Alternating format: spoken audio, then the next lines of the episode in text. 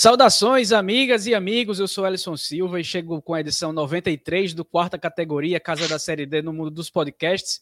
Lembrando que vocês podem nos seguir no Instagram e no Twitter, pcategoria. Também que os nossos episódios estão no Google Podcast, Deezer Spotify e diversos outros agregadores, e também no YouTube, né, onde você deve se inscrever no nosso, no nosso canal e deixar o joinha, claro, no nosso episódio aí 93 do quarta categoria. A gente chega depois de mais duas rodadas, porque na rodada 10 ela acabou sendo desmembrada para o meio da semana nos estados do Nordeste por conta dos festejos juninos, e aí uma decisão da CBF que é completamente acertada.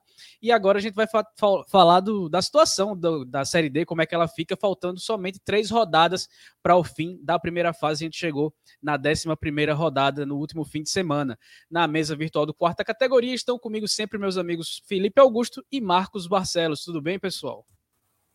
Tudo bem, Alisson? Tudo bem, Marcos? E todos e todas que nos escutam aí em mais episódios do quarta categoria, perto aí do centésimo episódio. O meu destaque inicial fica né, para o início, início das transmissões da TV Brasil, né? Três transmissões aí afiliadas também, né? Conseguiram fazer os jogos aí. Enquanto isso, o Band Esportes continua programando, é, colocando na agenda que vai ter jogo e não passa nenhum jogo, né? A gente fica nessa expectativa ou não por essa transmissão, né? Rodaram também de primeira vitória, agora todas as equipes têm vitórias na, na, competição. Teve briga também aqui na parte do sul. Não, briga literalmente, não é, não é por vaga, nada, foi literalmente mesmo. E vamos discutir aí esses classificados novos também, né, que estão garantidos na próxima fase da competição. Bom dia, boa tarde, boa noite a você, amiga e amigo ouvinte do quarta categoria. Um abraço também para o Elison, para o Felipe. Bom, meu destaque fica aí pro, longo período também, né? Que a gente ficou aí off, né? Teve, tivemos rodada aí com São João, né? Tivemos um final de semana agitado aí com jogos até ontem, né? A gente tá gravando uma terça-feira, né? E tem jogo até segunda-feira aí, então tem muita coisa para comentar, né? Foi duas rodadas, mais uma vez duas rodadas que, que se passaram e a gente tá aí nesse ritmo aí comentando de duas em duas. E então é um programa cheio hoje de, de comentários, cheio de ripadas, cheio de, de emoção, né? E vamos que vamos, vamos falar aí dos times classificados, das, das, dos times que finalmente saíram da, do zero, né? Conseguiu suas primeiras vitórias na competição. E é isso aí, rodada cheia. É isso aí, vamos de duas em duas, mas a gente sempre trazendo aí tudo que se passa pela Série D do Campeonato Brasileiro. Então agora a gente vai para a nossa primeira vinhetinha e a gente volta falando sobre os oito grupos que abrem, que fazem parte aí dessa Série D de 2023. Quarta Categoria é um podcast sobre a Série D do Campeonato Brasileiro, que traz informações, curiosidades e conteúdo relevante sobre o futebol que fica longe da grande mídia. Com eles, Felipe Augusto, Marcos Barcelos e Elison Silva. Tivemos aí nessa rodada, nessas rodadas 10 e 11 a queda do último invicto ao contrário, que foi o Novo Hamburgo, que finalmente venceu a primeira. Tem o Ferroviário que não perde, não sabe o que é perder, nove vitórias e dois empates na competição, classificação e liderança garantida, já faltando um monte de rodada para acabar essa primeira fase. E o Campinense, que foi um time que começou com muita expectativa, que chegou como um dos rebaixados do ano, que, do ano passado, mas que fez um bom investimento para a Série D, praticamente eliminado, faltando ainda três jogos a serem disputados, mas a gente começa o giro, como sempre, pelo grupo A1. Na décima rodada tivemos a vitória do São Raimundo de Roraima por 1 a 0 sobre o Nacional. O Águia de Marabá perdeu em casa para Tunaluso por 3 a 1. Também fora de casa o São Francisco fez 1 a 0 no Maitá e o Princesa de Solimões em casa bateu o trem por 2 a 1. Na 11 rodada, Tunaluso ganhou do Maitá por 2 a 0 Também foi por 2 a 0 a vitória do Nacional sobre o trem. São Raimundo e Princesa dos Solimões ficaram no 1 a 1 e o Águia foi até o Acre, venceu o São Francisco por 1 a 0 O Nacional lidera a chave com 23 pontos e é seguido de perto pela Tunaluso, que tem 22. Águia com 19 e o Maitá com 14 fecham a zona de classificação também com 14 pontos, mas fora do G4 está o Princesa dos Solimões, depois vem o São Raimundo com 12, São Francisco com 9 e o Trem com apenas 8 pontos ganhos. Pois é, né? Os rodadas aí que a Tuna Luz né, saiu muito bem, É, o último episódio tinha vencido, né? Quando a gente fez o último episódio, tinha vencido o último jogo. Agora engatou mais duas vitórias, a três aí em sequência, né? Foi muito melhor do que o Maitá né, na partida dessa última rodada. Conseguiu aí mais uma vitória, está muito perto de classificar, né? Falta um ponto praticamente, né? Tem oito pontos de vantagem para o quinto colocado. Nacional, que a Camila, né, acho que duas, por duas vezes ela apareceu aqui, ela falou na, na, na dúvida sobre, sobre a equipe, e é isso que a equipe conseguiu já né, classificar aí. É, era uma era, era, uma, era daquelas equipes que era uma incógnita, né, e conseguiu fazer desenvolver um bom futebol, foi muito bem também contra o trem, o, o goleiro Éder do trem evitou aí um placar mais elástico, só saiu no segundo tempo, nós não conseguiu fazer o segundo gol da vitória. E enquanto isso, né, Princesa Solimões e São Raimundo, que tinha um jogo chave né, para tentar ultrapassar o Maitá, o São Raimundo fez dessa vitória contra o Nacional, né? Acabou que teve um empate, né? Esse empate acabou que as duas equipes ficaram na quinta posição. Princesa está empatado com o Maitá, como o Edson citou na classificação, né? O São Raimundo está a dois pontos, conseguiu essa, essa vitória no primeiro de semana, foi muito importante. Na primeira semana não, na, na outra rodada foi muito importante para a equipe, para conseguir se respirar, né? Um time que estava meio afastado do G4, o Maitá tinha uma vantagem, mas agora tem uma sequência ruim, né? São três jogos sem vitória que o Maitá tem. Então, inclusive, né, como você citou, né, perdeu né, para o São Francisco, né, um confronto aí caseiro, né, um que tem chances remotas, né, mas é aquele, aquela, aquela coisa, é mais matemática do que lógica mesmo, a equipe se classificar. E o Nacional conseguiu comprovar, né, como citei, né, essa boa campanha. É, a Tuna Luz teve essa vitória muito convincente, não só contra o Maitá, mas também contra o Águia de Marabá, fora de casa. Né? E o Águia ainda se mantém uma boa vantagem, mas não mostra aquele futebol que a gente esperava, mesmo estando em terceiro lugar, estando bem consistente no G4, mas é um time que a gente esperava até mais, brigando por liderança, talvez. E agora tem que se preocupar, né? Porque essa quarta vaga do, do, A, do A1 vai ser para enfrentar o A2, né? O, o líder do A2 é o Ferroviário, que acredito que todos queiram se livrar nesse momento. Pois é, né? E o Águia de Marabá tem um confronto aí direto já para tentar evitar essa, essa, esse possível confronto contra o Ferroviário, né? E é justamente contra a equipe do Maitá, confronto fora de casa, né? Um, roubar pontos do Maitá neste momento seria até o ideal, né? é, vencer melhor ainda, né? O que não pode é dar chance, é, não dar sopa pro azar, né? Que uma vitória do, do Maitá encosta é, é, no Águia de Marabá, fica, ficaria a dois pontos se vencesse, né? E o que é pior, né? Não é só o, o Maitá encostar, mas também os outros que estão atrás, né? Como o Princesa de Solimões, que também tem 14 pontos, enfrenta o Nacional podendo chegar a 17 e, e o, o Águia de Marabá não ficar só com o quarto, com, com, a possibilidade de enfrentar o Ferroviário numa fase seguinte, mas também a possibilidade de ficar de fora, nem enfrentar o Ferroviário, né? Pior do que enfrentar o Ferroviário é ainda ficar de fora, né? Ainda mais com toda a expectativa criada sobre a equipe do Águia, né? É, acho que o, menos do que uma classificação a gente não espera, né? E seria assim, é, não tão trágico. Seria, quer dizer, seria tão trágico quanto a eliminação, por exemplo, do Fluminense do Piauí ano passado, que a gente espera, jogo botou tanta expectativa e acabou nem indo, né? Seria basicamente seria um clima semelhante ao que foi ano passado com o Fluminense do Piauí, né? É, caso ocorra uma eliminação do Águia de Marabá, por tanta expectativa que foi criada, até com o título paraense, né? Mas não só o Águia de Marabá tem confronto decisivo, né? Como eu falei, o Princesa dos Solimões pega o Nacional, né? O São Raimundo vai ter que dar tudo de si para vencer o trem fora de casa e tentar recuperar o tempo perdido, né?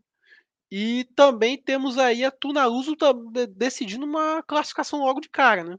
Poder é, já chegar já na próxima rodada pode garantir essa classificação antecipada. Né?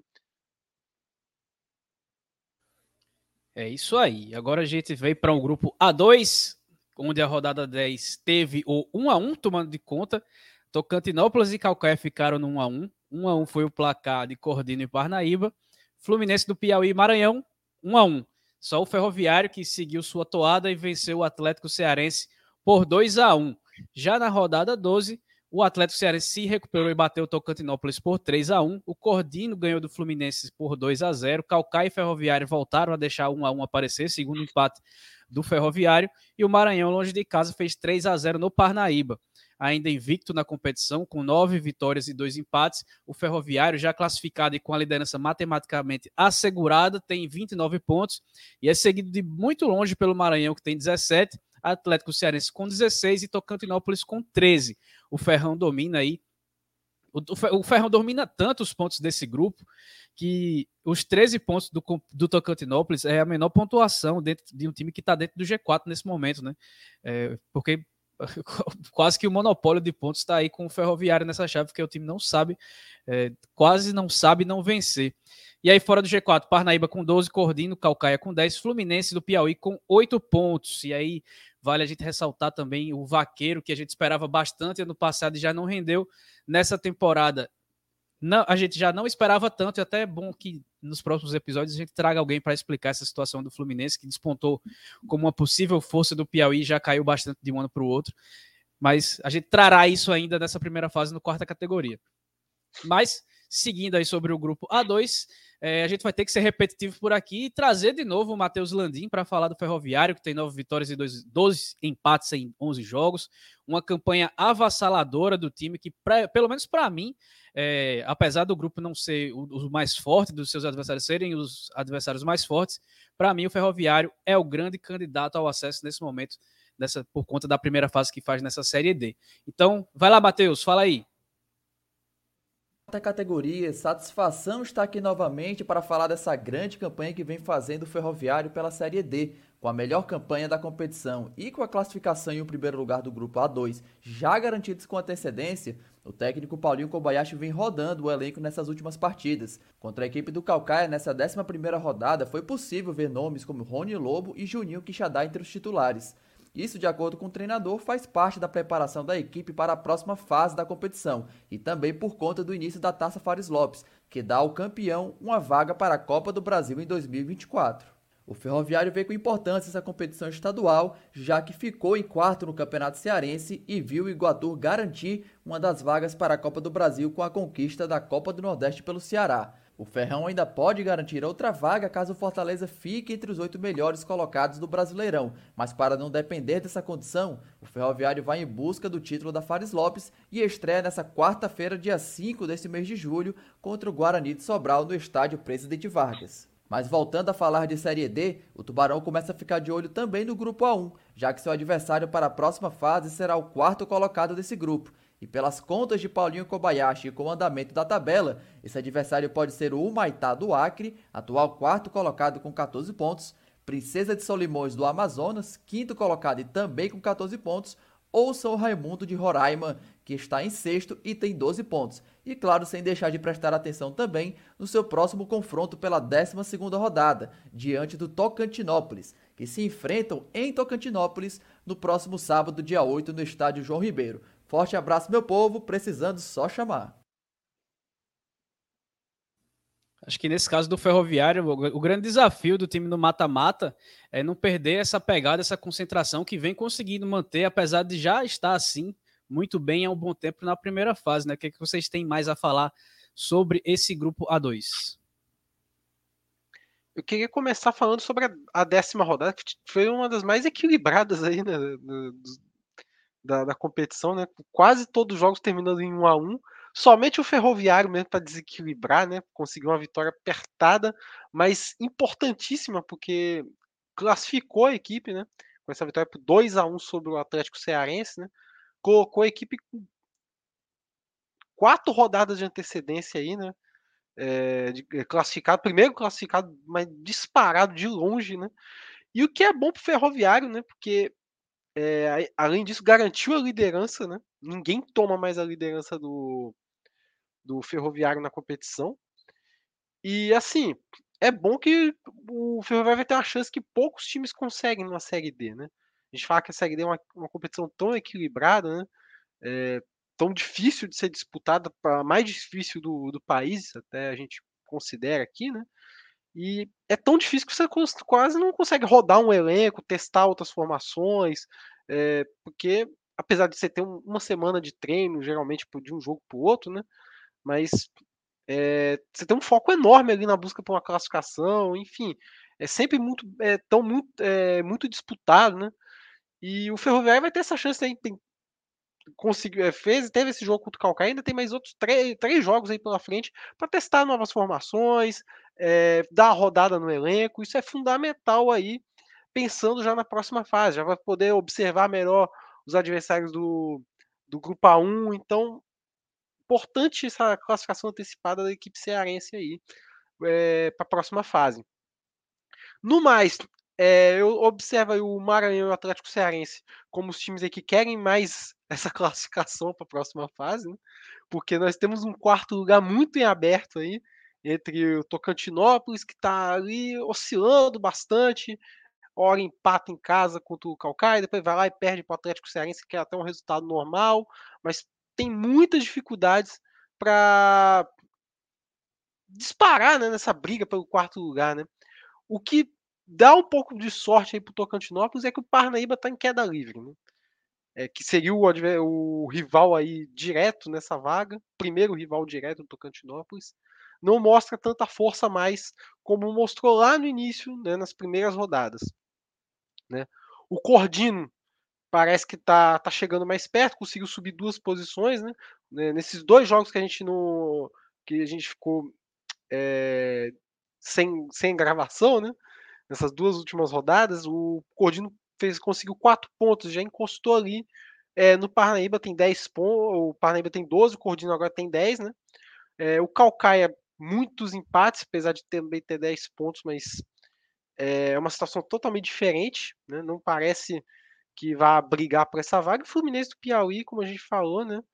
É, teria que chamar alguém para falar o que, que acontece com o Vaqueiro, que ano passado pintou com tanta força e hoje não tem, tem nem a força, a pouca força que tinha ano passado já não apresenta este ano. Então, bem delicada a situação da equipe piauiense e fica aí essa, essa briga pelo quarto lugar sem ninguém ter, parece, muita força de vontade para se classificar, né?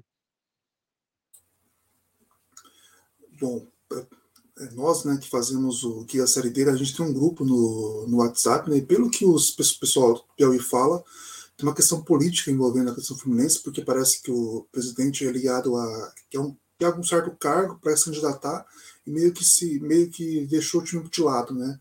Mas o Felipe Soares, meu xará, nosso ouvinte, pode explicar melhor a situação, porque de fato é um time que vem numa queda desde que foi campeão, né? Esperava uma estabilidade até sonhar com uma, com uma Série C para se juntar ao, ao, ao Altos né, na competição, mas o time vem numa. Que a Série D no ano passado não foi boa, esse ano o time foi até bem no Piauiense, mas nada, nada além disso, e agora faz uma, uma campanha muito ruim. Né? Acho que o, acho que o Eros comentou comigo em off, né, o Esporte Cearense, né, que é uma campanha muito parecida em 2021. É um time ali quieto, sem chamar atenção, o time que parecia que não teria tantas chances assim, né, no momento que o Parnaíba ainda estava em boa fase, agora já são seis jogos sem vitória do Parnaíba. O Atlético aí quieto conseguiu chegar aí no, no G4, né, faz, um, faz um tempo, já não é de agora. Teve uma sequência, teve uma sequência muito boa, perdeu o Ferroviário, que é normal nesse grupo, né? Quem não perde, que é que empata já é estranho pela campanha avassaladora que faz o, o Tubarão. E e o Cearense né, tem, tem essa questão, agora são quatro pontos de vantagem né, para o Parnaíba, né? Então, mais uma rodada garantida na, na, na, no G4. E essa quarta vaga, a gente já falou uma, uma vez aqui, né? Que ela parece aquela briga para quem não quer se classificar, né? E, mesmo, e me parece que o time que ficar em quarto não vai chegar tão bem assim para a próxima fase, porque as, todos que estão lutando por isso estão, estão, estão cambaleando, né? E o Cordino, como o Marcos citou, é um time que pode tentar uma, uma engrenada aí, né? Vai ter o Ferroviário no caminho na penúltima rodada. Um jogo que talvez o Ferroviário lute aí para. Lute não, né? Tente fazer com que os jogadores pendurados levem amarelo para ficarem livres de cartões na mata-mata. Sendo que o último jogo do Ferroviário é contra o Fluminense Piauí. Então, é um jogo perfeito para o time realmente é, descansar por completo para a próxima fase, né? Então, o Ferroviário não tem muito o que dizer, né? É uma campanha de. Não tem como a gente. Não é Não é nem questão de, zicar, não tem como não dizer que é um favorito ao acesso, né? Pela campanha, pelos números de gols, pela defesa muito forte, apenas quatro gols tomados, essa sequência muito grande. Pegando, vendo do A2 também, a gente não consegue ver um time para competir, ainda mais que a briga está bem embolada também. Então, de fato, é uma briga muito. Assim, é um candidato sério ao acesso, não tem como não dizer isso apenas para não zicar, né? Porque de fato a campanha mostra isso. É, a única coisa que eu gostaria de complementar, Felipe, é que a única coisa que pode, que pode preocupar o Ferroviário é justamente é ver como está a situação do grupo, né? Será que o Ferroviário tem esses 29 pontos porque é um time que é candidato realmente ao acesso ou os outros times que estão muito abaixo? Né? Talvez fique aí o questionamento para fica aí como reflexão para quem para os nossos ouvintes, até para o pessoal do que torce pelo ferroviário, né, ficar um pouquinho mais talvez é talvez segura, segurar um pouco a onda, né? pode o sucesso do, do, da primeira fase subir a cabeça, né? Então talvez fique um, um, uma reflexão para a gente pensar, né, sobre essa questão do acesso. É quase é, é, tem muito dessa questão realmente do, do ferroviário monopolizar os pontos da, do grupo, né? É, ninguém consegue dar uma arrancada porque em algum momento vai pegar o ferroviário e perder. E aí tem a, uma possível arrancada brecada, né? É realmente impressionante a campanha que o Ferroviário faz. Mas agora a gente pula para o grupo A3, que tem só dois pontos do líder para o quinto colocado. Uma loucura total o grupo A3. Certamente o que está mais embolado aí dessa primeira fase na briga pelas quatro vagas para a segunda fase da competição. O Potiguar abriu a décima rodada, metendo um 5 a 1 no Pacajus, com resultado bem surpreendente. O Iguatu fez 3 a 0 no Globo. Ainda invicto em casa, o Nacional de Patos venceu o Campinense por 2 a 1 2 a 1 também foi o placar da vitória de virada do Souza sobre o então líder Santa Cruz. 11 rodada, Potiguar fora de casa venceu o Iguatu por 2 a 1 ganhou dos dois cearenses é, nessa, nessa, nesses dois jogos, o Potiguar. Santa Cruz, que segue sem perder em casa, mas empatou por 2 a 2 com o Nacional e confirmou a, a liderança que pulou do Santa Cruz para o Nacional de Patos. Pacajus venceu o Globo por 2 a 0 no Barretão o Globo por 2 a 0 no Barretão. E no Amigão, em Campina Grande, o Souza acabou batendo o Campinense por 2 a 1 quebrando um jejum de oito anos que não ganhava da Raposa lá no Marizão.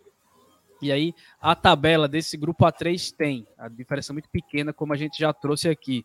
O Nacional de Patos é o líder com 20 pontos, é seguido pelo Souza, que estava fora do G4 e com a vitória sobre o Campinense pulou para a vice-liderança, tem 19.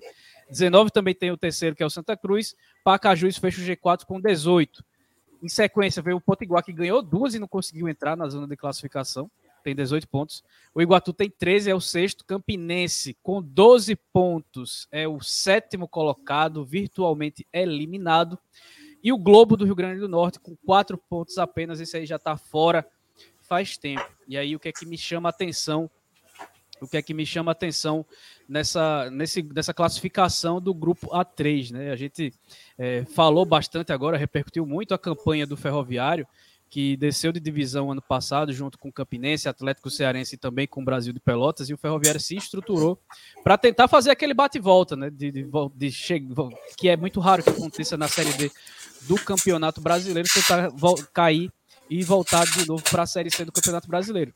E o Campinense que foi rebaixado junto com o Ferroviário, já está praticamente eliminado e não chega a surpreender, infelizmente. A gente, nos primeiros episódios aqui do quarta categoria dessa temporada, dessa série de 2023, a gente até falava que existia uma expectativa grande, porque o Campinense fez muita, muitas contratações, trouxe o Luan Carlos para ser o treinador e etc., tentar reforçar a equipe. Mas não, não é desse recorte de Série D para cá, para a 11 rodada, de 11 rodadas, que o Campinense cava essa situação atual, que vai lhe deixar, inclusive, só com o estadual no calendário de 2024. O Campinense não vai ter calendário fora do Paraibano em 2024. O Campinense errou bastante ao insistir demais com, com um time bicampeão paraibano, mas que claramente era muito fraco para a disputa da Série C do Campeonato Brasileiro demorou muito por questão de gratidão da diretoria com a comissão técnica e com o grupo de jogadores. E futebol, gratidão, reconhecimento, na maior parte das vezes é você pagar o salário em dia, reconhecer o que a pessoa fez e se não serve mais, você tem que seguir em frente, porque existe a necessidade de, de, competir, a necessidade de que o desempenho seja bom. E aí demorou muito a se reforçar na Série C, demorou demais a demitir o Raniel Ribeiro, e aí trouxe o Flávio Araújo, que, que ali já estava com uma situação quase que definida, mas o Flávio Araújo também não fez um bom. Teve seis jogos pela frente e conseguiu uma vitória só e cinco derrotas. Então, um desempenho ruim também, um trabalho ruim do, do Flávio Araújo, que foi mantido para 2023, por incrível que pareça. E aí durou o quê? Dois jogos. Dois jogos. Aí foi, montou todo o elenco para a disputa do Paraibano e da Copa do Nordeste. Eliminado na primeira fase do Paraibano, eliminado na primeira fase da Copa do Nordeste com uma campanha pífia. E depois de dois jogos da, da temporada, trouxe o Leston Júnior. Aí com o Leston Júnior trouxe mais é, 15, mais ou menos 15 jogadores, não classificou para o Paraibano. Foi eliminado na primeira fase, aí remontou o time para jogar a Série C. Um amigo, nosso amigo nosso colega Afonso Carlos, aqui de Campina Grande, repórter de Campina Grande, setorista do Campinense, ele contabilizou que o Campinense fez 55 temporadas, 55 contratações, na verdade. Contratou 55 jogadores para nessa durante essa temporada de 2023, junto com quatro comissões técnicas. Então é impossível que um trabalho dessa forma, que se dá, se há como chamado de trabalho, sem qualquer resquício de planejamento, tenha como dar certo. Então o Campinense está colhendo um fruto que ele foi plantado desde, por incrível que pareça, desde um bicampeonato paraibano que lhe garantia Série C do Campeonato Brasileiro, que ele já tinha para disputar, e as cotas de Copa do Nordeste e Copa do Brasil, e tudo isso foi por água abaixo por um trabalho medíocre, um trabalho amador, um trabalho que é difícil até de qualificar da diretoria do Campinense. Por outro lado, com o Souza que começou bem e deu uma derrapada, ficou chegou a ficar fora do G4, conseguiu vencer o Santa Cruz, resultado histórico, um time do Sertão Paraibano vencendo o, a, camisa, a, camisa mais pesada da Série D do Campeonato Brasileiro, isso é um fato que tem que ser reconhecido.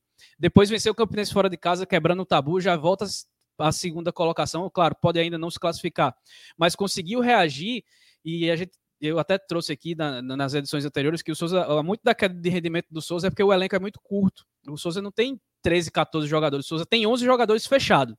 E o resto é só composição de elenco. Então, com um elenco muito curto, é, nessa, naquelas semanas que tivemos maratonas de jogos, meio, fim de semana e meio de semana, foi quando o Souza caiu. E aí, se recuperando fisicamente, conseguiu ali também dar uma recuperada nessa, nessa primeira fase. O Nacional de Patos não acaba me surpreendendo também é, essa campanha, porque o Nacional é um, um, um elenco que, que não é dos mais jovens, mas o Rodrigo Fonseca, mesmo mexendo bastante no time, vem conseguindo fazer com que a equipe seja competitiva e prova disso foi que foi lá para o Arruda também o time do Sertão Paraibano no Arruda, lotado, contra a camisa mais pesada da Série D, ficou em desvantagem no placar por duas oportunidades e ainda assim buscou um empate, é algo que merece ser notável. Então, é o grupo mais indefinido, mas que tem algumas histórias que merecem ser destacadas esse grupo A3, até pelo justamente por isso. É um, um grupo muito equilibrado que tem muitas histórias sendo contadas aí ao mesmo tempo.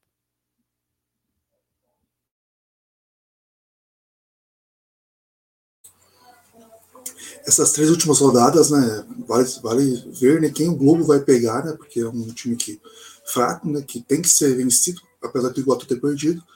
É o Potiguar e o Souza terão essa vantagem e o Campinense, né, mas o Campinense perde seis pontos para chegar no G4 ainda, então é uma vitória que pode vir, mas ainda é, é pouco, né, para a equipe e a tendência realmente é que a equipe fique de fora, né, dessa próxima fase pela campanha que vem fazendo até o momento. O Souza assim como o Potiguar saíram muito bem nessas, nessa rodada dupla, com duas vitórias. O Potiguar, inclusive, dobrou né, o número de gols com essas, com essas duas vitórias, né, saiu de, de 6 para 13, com sete gols marcados nessas duas rodadas. Enquanto o Pacaju teve uma vitória para se recuperar, mas é contra o Globo. Então fica aquela dúvida se a equipe realmente caiu muito de produção ou se foi só um momento porque venceu o Globo, como se tem, né? Uma questão de faz obrigação. O Globo que agora tem a pior campanha da Série D, né, com a vitória que a gente vai falar lá, lá na frente. Né. Então, o Santa Cruz, né, nesse momento difícil, né, são três jogos sem vitória, o time continua nessa pegada de fazer poucos gols e, e tomar também, foram oito, né, é a pior defesa da, da, do grupo, da chave, mas ainda tem esse, esse, esse isso é muito bom o Nacional de Patos, né, na, nessa liderança, é um time que não, não, era, não era esperado chegasse nesse, nesse ponto, mas consegue, né? Tem Mauro Iguatu, tem, então tem que respeitar. Sabe, sabe, não, sabe, sabe, o detalhe? Esses dois últimos jogos, Mauro, Mauro Iguatu não foi relacionado nem para o banco de reservas e não se sabe o motivo. Provavelmente é só a escolha do treinador mesmo. Mas a mística permanece.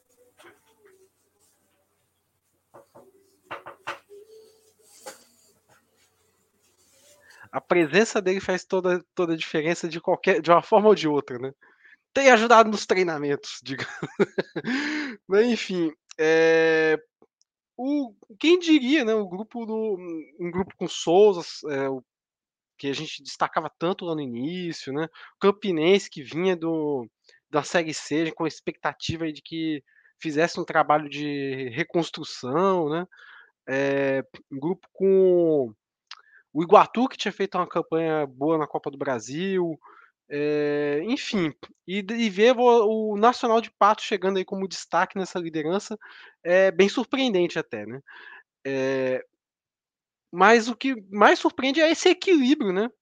É, muito, as equipes muito próximas ali do primeiro ao quinto, apenas dois pontos de diferença, então tipo assim, não dá, não dá pra, nem para comemorar tantas, talvez, o torcedor do Nacional de Paz não pode criar tanta expectativa, porque na próxima rodada pode ter um, um, um algum fator que desequilibre, é, ainda, ainda mais se na próxima rodada tem um confronto diretíssimo aí com o Souza, né?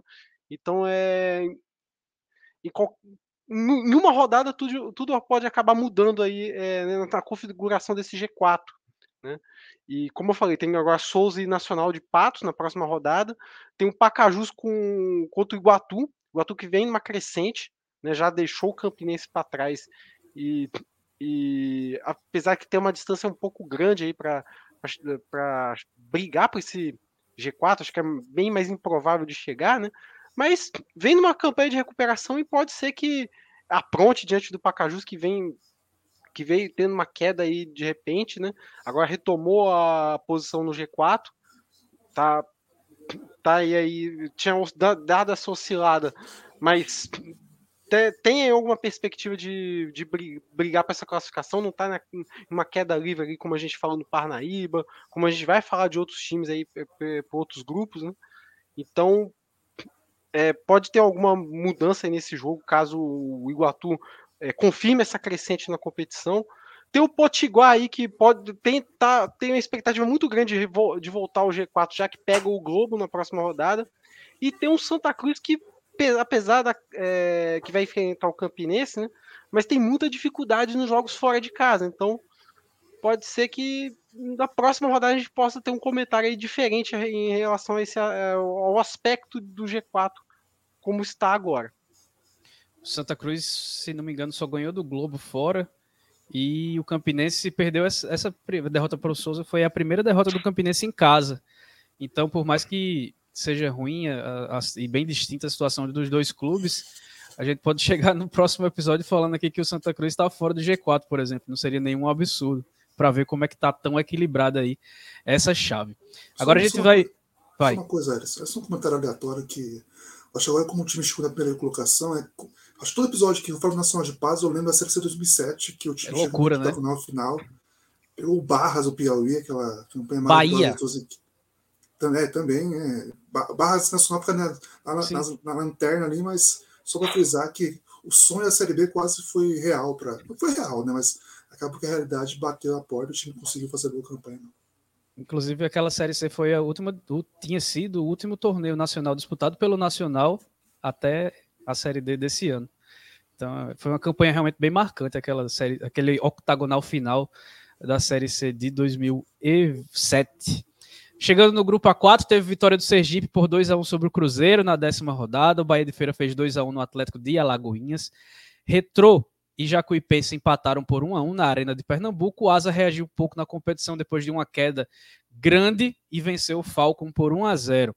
Já na rodada 11, o Retro, que segue de invicto, é um dos invictos ainda no torneio, venceu o Atlético de Alagoinhas fora de casa por 2 a 1 Asa e Sergipe ficaram no 1 a 1 Teve 1 a 1 com força, viu, nessa rodada, nesse, nesses dois, nessas duas rodadas aí.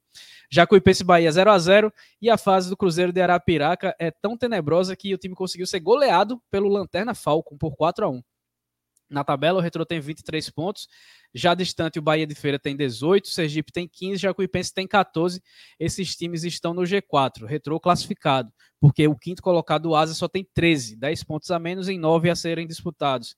Atlético de Alagoinhas é o sexto com 12, 12 também tem o Cruzeiro e o Falcon é o último com 10 pontos ganhos. Bom, comentários semelhantes ao último episódio. Né? O Retro segue é, firme rumo à classificação, invicto aí na, na, na, fase de grupos.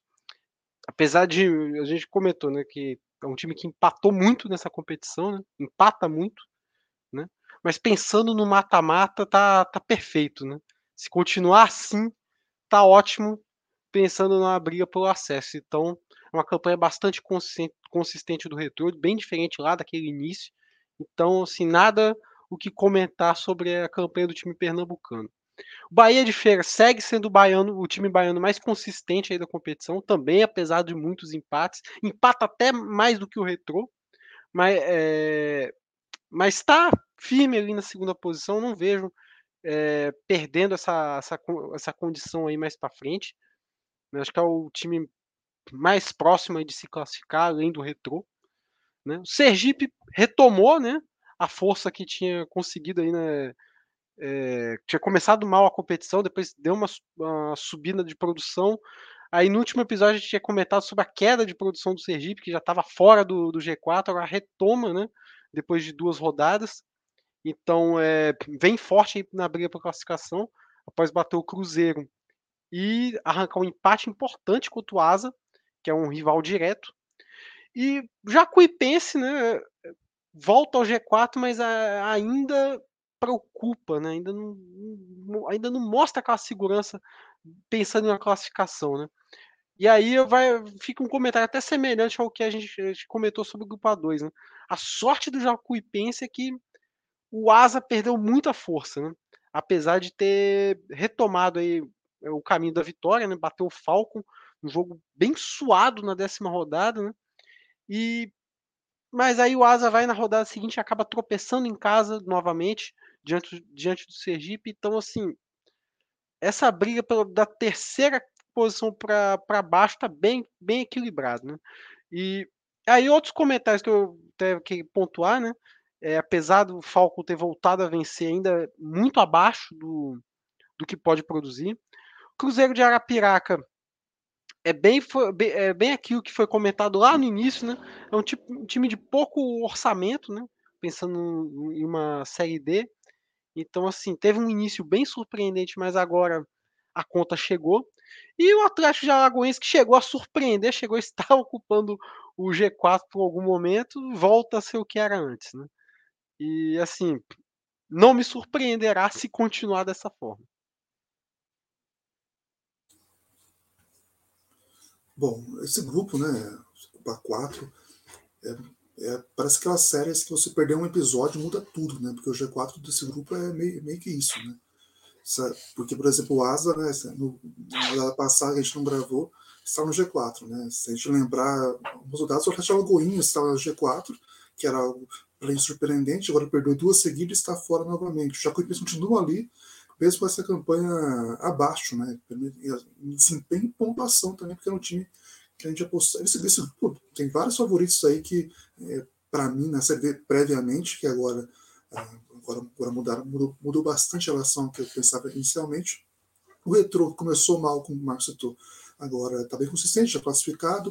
O Bet Feira deve ocupar essa segunda vaga de classificação, não se sabe em que posição ainda, mas também conseguiu aí o mínimo de regularidade, mínimo de consistência, consegue se destacar no grupo o foco matematicamente né, se recuperou, consegue aí quatro pontos de, agora está quatro pontos de desvantagem apenas, entre aspas, para o Jacuipense, né, um, um, jogo aí que fez quatro gols, tinha feito apenas seis na, na campanha, o Cruzeiro realmente é, foi só aquele início mesmo que acho que não, não, enganou ninguém, porque a gente ficou mesmo, mesmo com, a, com, ponto de, com um ponto de interrogação sobre a equipe e, e acabou se confirmando isso logo depois. Eu, no Bahia de Feira. O Bahia de Feira tem nove jogos sem derrotas, né? são seis empates, três vitórias, um grupo cheio dessas peculiaridades também. Né? O Asma é um time que empata pouco, tem apenas um empate, mas é o time mais perdeu, com seis derrotas, mais até que, que o Falco e o Cruzeiro, né? que são ali na, na, posição mais abaixo. Né? O Bahia de Feira empata muito, tem seis empates, assim como o Retro. O Retro também, o Retro tinha né?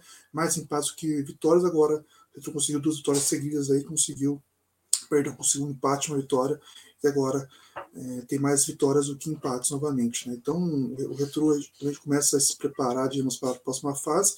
Ele tem a briga pela liderança, né? que deve ser conquistada, apesar das.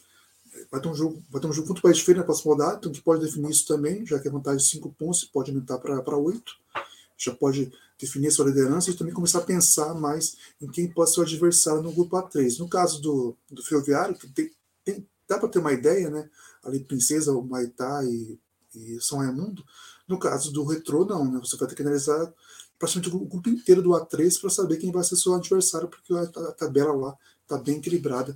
Então não tem como ter uma ideia de quem vai ser o adversário na próxima fase. É, eu não sei se eles queriam enfrentar novamente o Santa Cruz, que depois da, do jogo do ano passado, que foi cheio de polêmica fora, fora do gramado, e, e o Retro era o melhor time, mas acabou perdendo o Santa Cruz. Então é um jogo que pode acontecer novamente, porque o Retro caminha bem para ser líder dessa chave, e o Santa Cruz ainda tem essa dúvida se vai ser, em qual posição vai ficar. Se vai ficar no G4 também, porque tem isso também.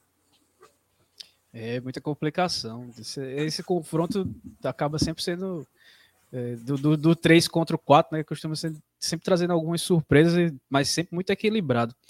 Então a gente passou os quatro primeiros grupos a limpo e agora a gente para para tomar uma água e volta com as outro, outras quatro chaves dessa Série D do Campeonato Brasileiro.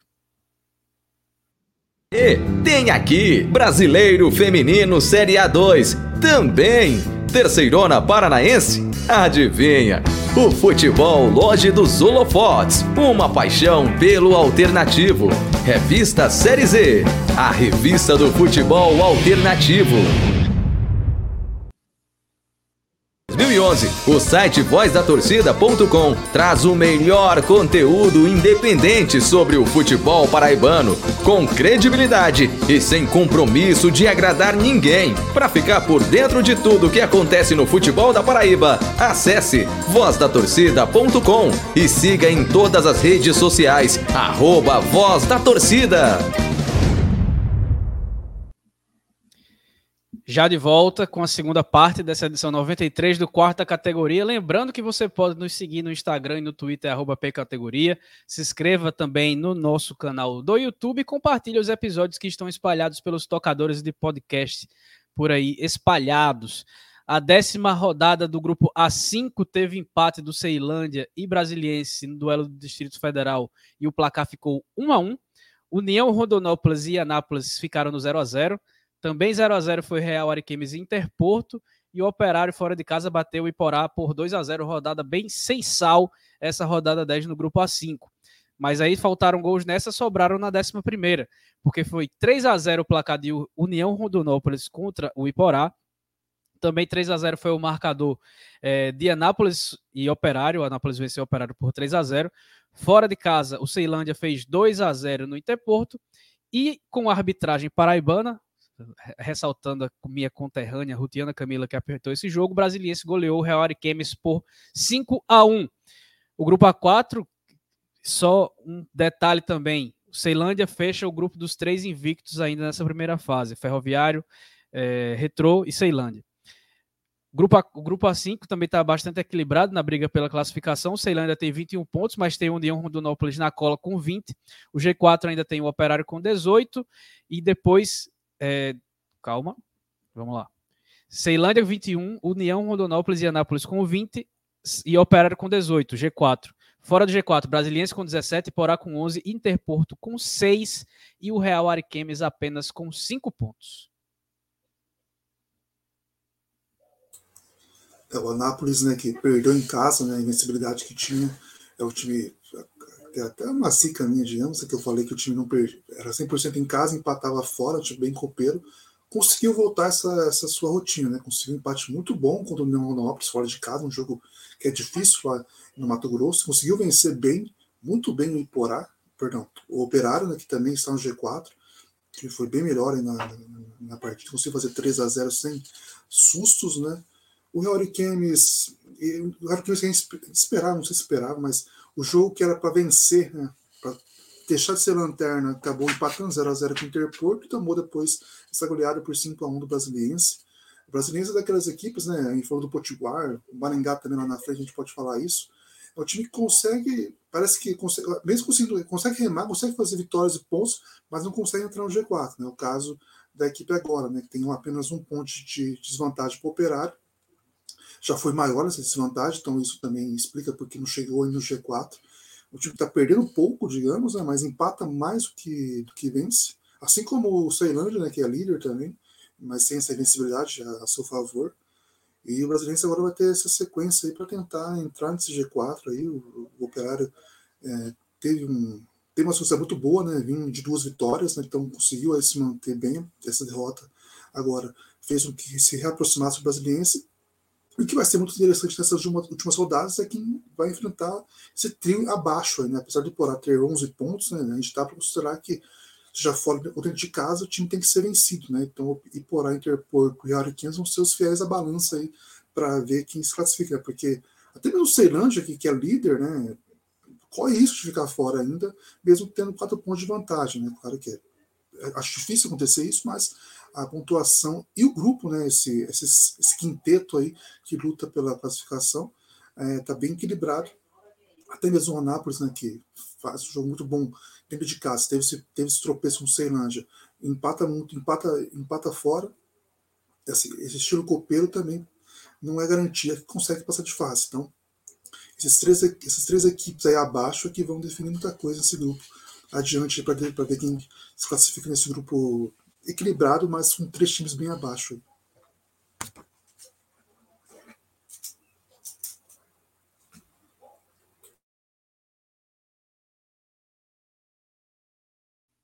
Tá sem áudio, Marcos. É, essas duas últimas rodadas aí do, do grupo A5 diz muito sobre a minha expectativa com relação aos seus integrantes. Né? Com todo respeito, né?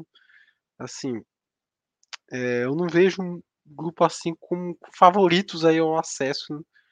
Se o brasileiro fizesse alguma força para isso, talvez até seria, mas é, claro, pela sua capacidade financeira, mas reforço aqui a minha, a minha zero expectativa com o Brasiliense e também agora com o restante do grupo. Né?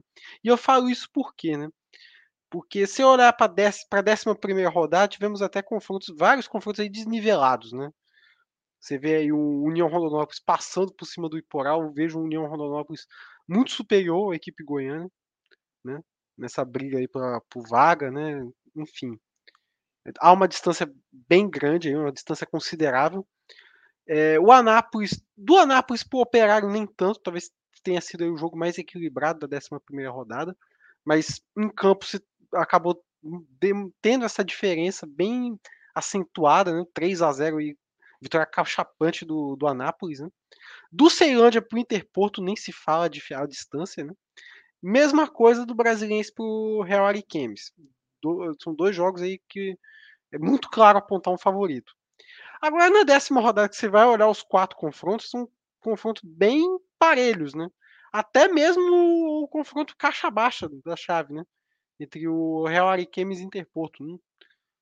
É bem difícil até apontar favorito, tanto que o jogo terminou 0 a 0 né? E, e por aí, Operário aí, você nota também um equilíbrio entre as duas equipes, apesar do resultado favorável para a equipe do Mato Grosso. Agora, dos outros confrontos, é, distância do Ceilândia para o Brasiliense, apesar de na tabela estar tá um no primeiro e outro no quinto, mas tecnicamente, né, é, com relação ao material humano, a distância não é grande. E o resultado se traduz nisso, um empate 1 a 1 Um União Rondonópolis e a Anápolis também, um 0 a 0 são duas equipes bastante parelhas, né? Então, assim, quando há um confronto direto né, entre equipes parelhas, não, não tem ninguém que se destaca. Né? É nesse ponto que eu quero chegar. Ninguém tem se mostrado, tem se destacado a ponto é, de chegar forte numa briga por classificação. Tá muito equilibrado. Isso aí eu já digo ao contrário do grupo A3, né? Que tem jogos bastante parelhos, mas tem um, algum time sobressaindo sobre o outro, né? Apesar de tá bem a distância bem pouca, né? De um para o outro, mas tem algum momento que é, vai ter um, um time dentro desse bolo, alguém vai ganhar do outro ali, vai ter uma competitividade maior do que no grupo A5. Tem, tem tido muitos empates entre essas equipes, né? Que estão ali brigando pelo topo da tabela no grupo A5 e, e isso demonstra talvez uma certa dificuldade para essas equipes chegarem lá na frente, numa fase mais adiante e buscarem uma, um, um, algo a mais na competição. Só uma, só uma coisa antes Ellison. Eu fui aqui pesquisar rapidamente, né, para ver quem pega os três, né, que estão abaixo ali, né, o, o Anápolis e o Ceilândia vão pegar Real Ariquemes e Porá, são de últimas três rodadas. O Brasiliense e o União pegam o Interporto e o Operário pega o Real Ariquemes. Né, teremos o Interporto e Porá, um jogo que não vai valer nada, digamos. Mas o Anápolis e Ceilândia tem um bom caminho, digamos, para tentar essa vaga direta, essa vaga para a próxima fase dos jogos, teoricamente mais tranquilos do que os outros. E agora a gente só vai descendo um pouquinho mais, vai para o grupo A6, que teve na rodada 10 a vitória do Nova Iguaçu por 3 a 0 sobre o Resende. Santo André e Portuguesa Carioca ficaram no 0 a 0 Também empataram sem gols Atlético e Vitória. E em casa, o Real Noroeste foi derrotado por 2 a 1 pelo Democrata. O Resende se recuperou vencendo o Santo André por 2 a 0 na rodada 11. O Atlético bateu o Real Noroeste no Espírito Santo por 1 a 0 Inclusive, o Real Noroeste é o time com maior jejum entre as quatro divisões do brasileiro. São 13 jogos agora sem vencer. Seguindo, Português e Nova Iguaçu empataram por 2 a 2 e na noite de segunda-feira, o último jogo da 11 rodada de toda a Série D, acabou com vitória do Democrata pelo placar de 4 a 2 sobre o Vitória. Portuguesa com 24, Atlético com 23 e Democrata com 21 já estão muito próximos de garantir a classificação. A Portuguesa, inclusive, já foi. E eu acho que o Atlético também. A zona de classificação ainda tem o Santo André com 15. Na sequência vem Resende com 13, Vitória com 11, Nova Iguaçu com 9 e o Real Noroeste com apenas 5 pontos. É, apesar da, da queda aí de produção da portuguesa nos últimos dois jogos, né? Conseguiu uma classificação merecida aí, né? E agora o foco é retomar o fôlego para buscar essa liderança, né? Agora que, que já tirou um peso das costas, né? Agora o foco é buscar essa primeira posição que vai deixar a equipe numa posição muito confortável para a próxima fase, né? visto até que no, último comentário sobre o grupo A5, né? Que eu não vejo ninguém ali no grupo A5 chegando com condições de brigar lá na frente por um acesso e se eu, se eu não estou achando isso nem do líder deles, imagina do quarto colocado, que seria o possível adversário da portuguesa aí, né? Se continuar tudo assim. Então é, é a missão aí da equipe carioca, retomar o fôlego aí de, depois de umas rodadas aí de tropeço e garantir o primeiro lugar que, na boa, né? Português é favoritaça, apesar de ter, de ter agora dois times aí na cola, né? O Atlético também deu uma eh, retomada no fôlego, né? É, chegou um momento que, que a equipe já é, tinha começado a tropeçar um pouquinho, agora volta com força, né? É, na briga para classificação, já está classificado, inclusive, né? Tá, é, e, e, agora se encontra no retrovisor da portuguesa. Né? O Democrata finalmente agora conseguiu um placar mais expressivo, né? Tava ali aquelas vitórias de 1 a 0 aqui e ali, né? Agora conseguiu uma vitória acachapante em cima do, do Alvianil aqui de Bento Ferreira, né? E agora foi aquilo que eu disse, né? Democrata não me preocupava em questão de classificação, apesar de que há duas rodadas atrás estava bem próximo ali, né? De um, de um quinto colocado, né? Agora já não encontra mais essa, essa distância tão curta. Agora abriu uma, uma bela da gordura em relação ao quinto colocado, né? E aí o quarto lugar que fica aí, aí em aberto, né? Santo André, como eu falei, pode é, é, o, é, o, é o quarto colocado atual mas não vejo assim com essa segurança toda para garantir esse quarto lugar. Deve conseguir isso mais pela força do elenco do que pelo, pelo futebol praticado. Né? O Rezende é, não tem essa força do elenco, mas é um time bastante esforçado, já tenho reiterado isso nos últimos episódios, né? E faz com que seja o time mais próximo para brigar para esse quarto lugar. O Vitória falta muita tranquilidade para esse time, né? Conseguiu um empate até legal fora de casa contra o Atlético, é um resultado bem difícil de se conseguir. É, e quanto o Democrata chegou a sair na frente, né, lá em Governador Valadares, mas é um time que demonstrou tanto nervosismo na hora de, de manter um resultado, terminou o primeiro tempo ganhando por 1 a 0 e logo no início do segundo tempo já tomou a virada.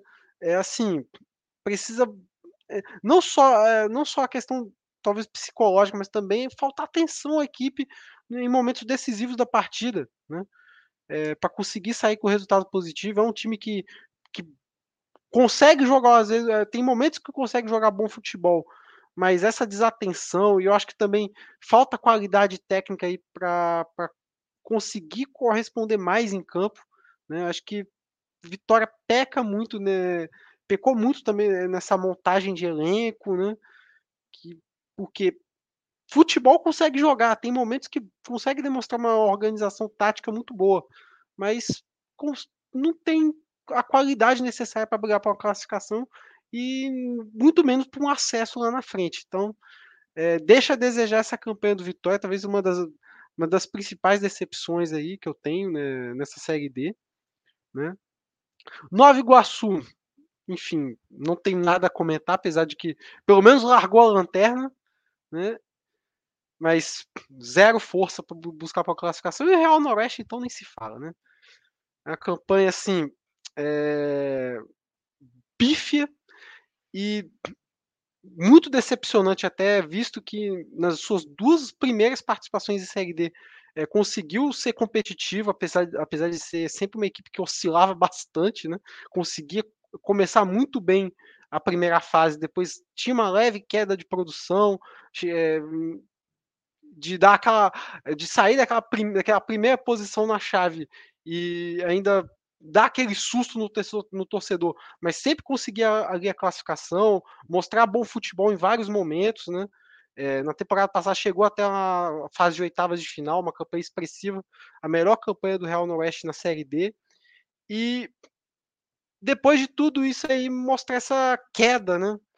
É, quando você chega numa terceira participação de uma Série D, você espera mais, né? Você espera um investimento maior, você espera um, um elenco melhor para uma, uma, busca por, um algo a mais, e o Real Noroeste mostrou totalmente o oposto. E e é um futebol, um mau futebol que tem sido praticado desde o Capixabão, né? apesar do título ter vindo, né? Mas esse, esse mau futebol já não, não, surpreende mais a ninguém desde o estadual, desde a reta final. Né? Um time que chegou ao título capengando e porque o Nova Venécia na, no, último, no último momento, no último jogo, não conseguiu corresponder. Né? É, e o Real Noroeste chega para essa Série D com o mesmo futebol ruim que apresentou no estadual e na Série D não se perdoa futebol ruim, não. Né? E até aí o resultado. E para e complementar, já acho que já vou adiantar meu voto aqui, né? Tá aí o troféu carne de onça da rodada, pra, pelo menos meu voto, né? Vai para o Real Noroeste com essa campanha pífia na Série D. É, o Marco já adiantou aí o voto dele no troféu carne de onça realmente complicada. Pode seguir agora, Felipe. A gente falava né, no, outro episódio né, que o Atlético né, era uma campanha meio apagada pela ótima campanha, ótima campanha pela portuguesa. Acabou que a portuguesa empata dois jogos, né, e o Atlético agora tem apenas um ponto de desvantagem né, para a equipe carioca. Já se classificou, é um grupo tem dois classificados. Isso também é um ponto interessante para a gente analisar né, se realmente o grupo é bem abaixo ou se as duas equipes são muito fortes né, para, na competição. Mas acabou que o Democrata também entrou na briga pelo, pela liderança agora, com duas, duas vitórias essa, rodada dupla, além da, da outra vitória que teve quando a gente analisou a rodada do último episódio nosso. Né? Então, são três equipes bem, assim, duas, duas classificadas, o Democrata bem encaminhado para conseguir essa vaga, oito pontos de vantagem para o Resende, inclusive ver o Resende em quinto é muito estranho, é muito inesperado e fala muito sobre o grupo, fala muito sobre os dois capixabas, inclusive, né, que poderiam estar em uma posição melhor, e também fala muito sobre o Santo André, que investiu mais do que no ano passado na Série D, um elenco mais experiente, mas ainda está capengando muito, dois pontos de vantagem apenas para o quinto colocado, seis atrás do Democrata, um time que a gente, a gente pensava que o Santo André podia ficar nessa, nesse trio aí de melhores, mas o Democrata mostrou né, que que formou um time muito bom, depois do desmanche que teve no Mineiro, né, e a equipe conseguiu, consegue fazer uma boa campanha, principalmente em casa, né, esse 4x2 mostrou isso, mesmo sendo, sendo atrás, conseguiu aí mostrar a força de recuperação, de manter a, a mentalidade firme para conseguir essa vaga, essa virada, né. Então, isso do André, né, assim, como você tem, o Resende realmente uma surpresa aí que não esperava chegasse nessa, nessa, nessa situação boa, né, de dois pontos de, de, desvantagem apenas. E agora a gente tem duas rodadas com o Atlético no final da balança, né? É, Democrata agora é, dentro de casa, né, lá em São João, São João del Rei, e depois visita a Portuguesa, né? Então, não é assim, é claro que a situação vai estar garantida, mas se quiser é aquilo, é aquilo, pode ser líder e pode ser terceiro colocado, né?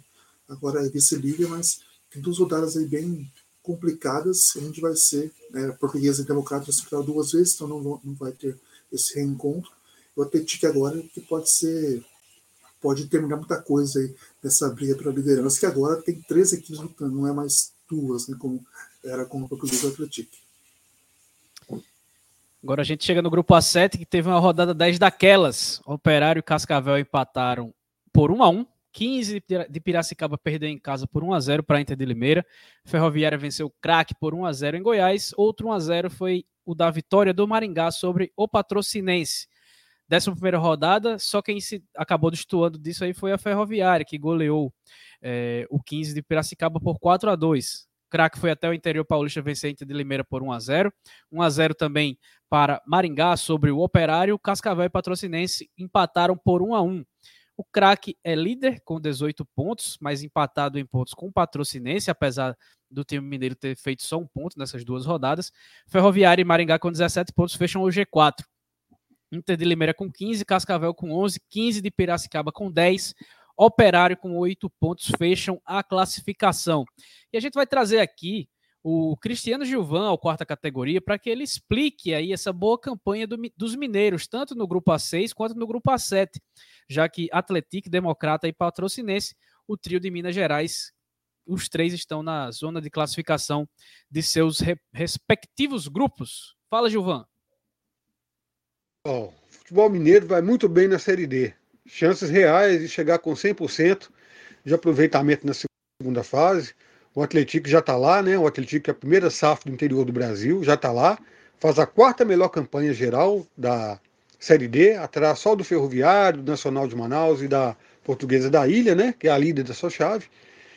E tem no Cícero Júnior um treinador com uma identidade muito grande com o clube. É sua quinta passagem por São João del Rei e ele já fez parte de todos os acessos que o time teve no futebol mineiro. E agora está tendo essa chance de comandar o Atlético na competição nacional. Um projeto bem calcado financeiramente. Houve perdas né, depois do Campeonato Mineiro, mais uma campanha de destaque, de semifinal, substituir a altura. E o clube tem no Brandão, seu artilheiro, com cinco gols, o grande destaque chegou a ficar oito jogos invictos na campanha e ganhou duas vezes do Santo André, que foi a sensação do futebol paulista. Então, assim, o Atlético veio para brigar pelo acesso, pode ter certeza. Do Democrata de Governador Valadares, também que está na mesma chave, né? O Democrata tem no Paulo Chardong, um treinador é, que projetou sua carreira no Norte e no Nordeste, mas está na sua quarta passagem pelo Democrata em menos de três anos. O diferencial são os jogos em casa, com quatro vitórias e dois empates, né? É o clube com mais maior número de cartões amarelos na Série D, mas isso é uma característica do Democrata. Entra treinador, sai treinador, é um clube de pegada mesmo, é um clube que chega junto. E o Democrata depende das próprias forças, um, mais uma vitória, um empate, quem sabe, para poder sacramentar a classificação matemática, né, dentro da própria chave do Atlético, da Portuguesa da Ilha. Eu acredito que o Democrata possa confirmar sua vaga antecipadamente, assim como o Atlético. E vamos falar do CAP também, o Clube Atlético Patrocinense, o Patrocinense, né, que acabou de perder o treinador Rogério Henrique, estava três meses à frente do clube, com um aproveitamento assim excepcional, só uma derrota esse tempo inteiro, salvou o time do rebaixamento do Campeonato Mineiro, entrou na Série D, chegou a manter nove jogos de invencibilidade, foi perder para o Maringá, é, na décima rodada, mas já conseguiu é, se reabilitar. Tem a oitava melhor defesa. Não tem um ataque tão eficiente, mas um ataque preciso. Que marcou gols na hora que realmente precisou. Por exemplo, dos seis empates que o clube tem na competição, em quatro ele perdia e foi buscar o resultado. Né? Oito jogadores diferentes fizeram gols com a camisa do CAP E agora fica essa questão de, no fôlego final, conseguir o acesso, é, conseguir a classificação, aliás, né, continuando a briga pelo acesso, substituir o Rogério Henrique à altura, me parece que o Wallace Lemos vai ser, vem sendo esse nome trabalhado pela diretoria, um treinador conhecido também no interior mineiro, conhecido dentro do clube Atlético Patrocinense. É uma chave muito equilibrada, porque tem cinco clubes brigando por quatro vagas, então qualquer deslize ali pode comprometer. Só que o Cap faz dois jogos em casa, e um próximo vai ser contra o Crack, que é o líder da chave. Então, ganhando do Crack, quem sabe, matematicamente, com uma combinação de resultado, garante essa vaga antecipadamente, antecipadamente assim como o Atlético conseguiu. Então, acredito que o futebol mineiro está com grandes chances de 100% de aproveitamento nessa Série D de 2023, ok? Abração, quarta, quarta categoria. Valeu, Gilvan, pela participação. Futebol Mineiro, muito bem, obrigado. Já o do São Paulo, nem tanto, né, Felipe? exatamente, né? É, a Ferroviária, né, que, assim, é, primeiro a Ferroviária conseguiu aí se recuperar, né? Sem Elano são 12 pontos, com ele eram 5 pontos, então o time conseguiu aí subir muito de qualidade. O Marcos está risada porque ele é um crítico ferrenho de Elano, com justiça, porque de fato o trabalho dele não é bom né, desses últimos anos, desde que ele conseguiu, desde que ele perdeu o acesso para a série, sendo amplo favorito né, a conquistar a, a, a, o, o, acesso e tal. Antes de falar sobre o de Piracicaba, né, só para passar para os times paranaenses, né, o Maringá conseguiu uma, tem uma sequência muito boa, né? Quatro jogos sem, sem derrotas, com três vitórias, né? Ainda peca muito na quantidade de gols, né? A equipe fez apenas em um jogo fez dois gols, foi, foi contra o Operário lá atrás, do venceu por 2 a 0 no Willie Davis. Conseguiu agora vencer o Patrocinense, né? tirar a invencibilidade do time mineiro, como o Gilvan citou, e agora venceu o Operário fora de casa, né? Um gol, gol no finalzinho do Renan Diniz, um, um chute bem bonito de fora da área, conseguiu aí fazer o gol de, da vitória e finalmente entrou no G4, né, que era uma coisa que estava batendo na trave ali. A Inter de Limeira não dava brecha, mesmo com a, irregularidade que, que, se apresentava. Mas agora o Mané conseguiu entrar no G4 aí e tem, está, num, está numa alta, apesar desse número de gols ser baixo. Né? Ele tem apenas oito gols marcados na competição, mas tomou apenas cinco. Então tem uma defesa muito sólida também, não sofre tantos gols é um grupo aí com poucos gols, né, no geral, assim, o melhor ataque tem 14, né, consegue se diferenciar, como o Chivão citou, o Protestante tem 7 apenas, mas é uma questão aí, o craque, né, consegue também se recuperar depois de uma derrota, e falando sobre 15 de Piracicaba, né, o 15 né, tem, tem 7 pontos de desvantagem, né, pro, pro quarto colocado, que é o Maringá agora, o 15 de Piracicaba quando se inscreveu na Copa Paulista, né, que, que dá a vaga para a Série D ou Copa do Brasil, né, o time é o atual, atual campeão da competição estadual, né, a expectativa era o time B da competição, mas acabou que a gente Piracicaba agora tem tudo para focar todas as atenções na Copa Paulista, né? Já que se perder a próxima partida, estará fora da Série D, então focará novamente toda a sua atenção para a competição estadual para retornar novamente a Série D ou a Copa do Brasil. Né? Caso seja campeão, provavelmente será a Série D, porque o time é acostumado a não gosta de ficar sem calendário e acaba preferindo. Né? A campanha é muito abaixo do que, que começou. Né? A gente for analisar, a gente pode lembrar lá no começo da, da competição que que ela tinha nove pontos, agora tem apenas dez. É, então não, não, mudou muita coisa em relação a isso. Então é bem provável que entre nas últimas, nas últimas rodadas, caso perca para o craque na última na próxima rodada que o time já foca sua atenção completamente para como Paulista, inclusive, que a gente deve estar gravando aqui o episódio, o time está jogando nesse momento, né? Então, é um time dividido, entre aspas, né? A expectativa era um time alternativo para a Copa Paulista, mas acabou que as circunstâncias já com que muitos você aproveitasse esse time do estadual, né? O Piracicaba ainda vai enfrentar o Operário, que é um time que vai ser eliminado, né? Matematicamente tem, assim, já está eliminado, e depois pega o Maringá na última rodada. Isso é um jogo vital, talvez, para o Maringá, né, que pode acontecer. Né. Puxando só um pouco lá do A7, falando sobre o Paulista ainda, o Santo André teve um caso bizarro, né, que perdeu para o Resende e no mesmo horário perdeu para o Portuguesa na Copa Paulista.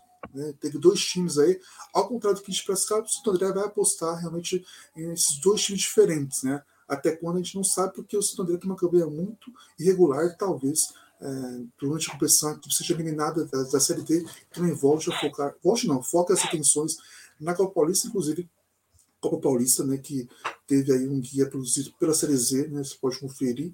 Essas duas, essas duas equipes aí foram analisadas nesse sentido, né, porque a Série D é um fator importante para ver qual será o caminho dessas equipes no decorrer da, dessa disputa. São duas equipes aí, 15 praticamente eliminado, o Santo André com chance, mas cambaleando muito. Então, são duas é, histórias aí que as últimas rodadas podem contar muita coisa sobre o que vai acontecer em outra competição que as equipes participam atualmente. É, primeiramente, né, eu queria até mencionar o episódio passado que que a gente estava falando sobre a campanha da Patrocinense. Né? O que pese aí, apesar, apesar né, de, do, da, da, boa fase do futebol mineiro nessa Série D, com três times aí, dois já classificados praticamente, e um aí brigando por classificação, né? É, eu tinha dito que Patrocinense, pela zica que é o grupo A7, né? sobre times que não querem se classificar, né? Eu até disse que a Patrocinense não me surpreenderia se a Patrocinense chegasse a algum ponto e que começasse a tropeçar e se visse numa situação de risco. E é exatamente isso que está acontecendo. Apesar que ainda está em segundo lugar, acredito que tem condições aí de conseguir essa classificação, mas já vê na cola a Inter de Limeira lá em quinto lugar com três pontos atrás, né? a três pontos atrás apenas, né? Inter de Limeira bem, é, apesar que tá aí, é, tava no G4, mas a distância já não é mais aquela, né? Que a patrocinante se tinha há duas rodadas atrás, né? Só uma, só uma então, coisa, Marcos. Ah. Eu lembro que eu citei, né, que era se você tivesse o mínimo de regularidade, você estaria no G4, mas é uma linha tênue, né? Se você tiver o mínimo de irregularidade, também acaba acontecendo isso que aconteceu com o patrocinense agora, com três pontos de vantagem, de vantagem apenas para o quinto colocado. Pois é. Acabou que a Patrocinense entrou nessas duas últimas rodadas, acabou se tornando uma equipe regular, né? não saiu com a vitória em nenhum desses jogos e não conseguiu confirmar a classificação que estava até mais. Era o time mais próximo a conseguir. Agora vê o craque nessa condição, né?